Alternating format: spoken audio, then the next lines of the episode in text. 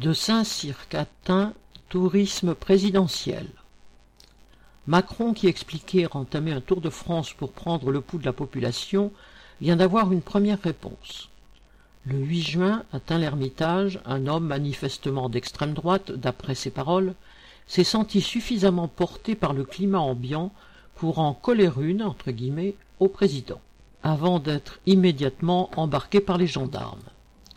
Depuis des années, les partis politiques en concurrence pour le pouvoir font assaut de proclamations sécuritaires, nationalistes, militaristes, policières, répressives, xénophobes, tout l'attirail de l'extrême droite. Le ministre de l'Intérieur de Macron, Gérald Darmanin, tente même de doubler Le Pen sur sa droite et va jusqu'à participer à une manifestation policière dirigée contre son collègue de la justice.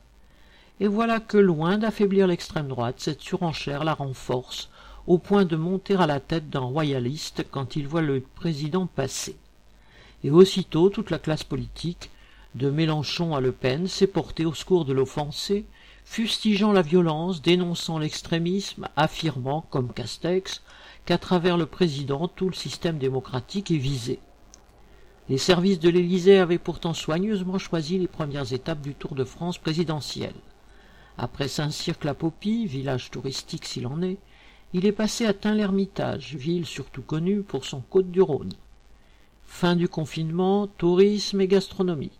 Macron veut présenter le bon côté des choses et annoncer le retour des jours heureux, entre guillemets. La claque reçue à Tain n'empêchera certes pas Macron de continuer son tour, mais elle aura donné au monde politique qui l'entoure une occasion de plus de se ridiculiser.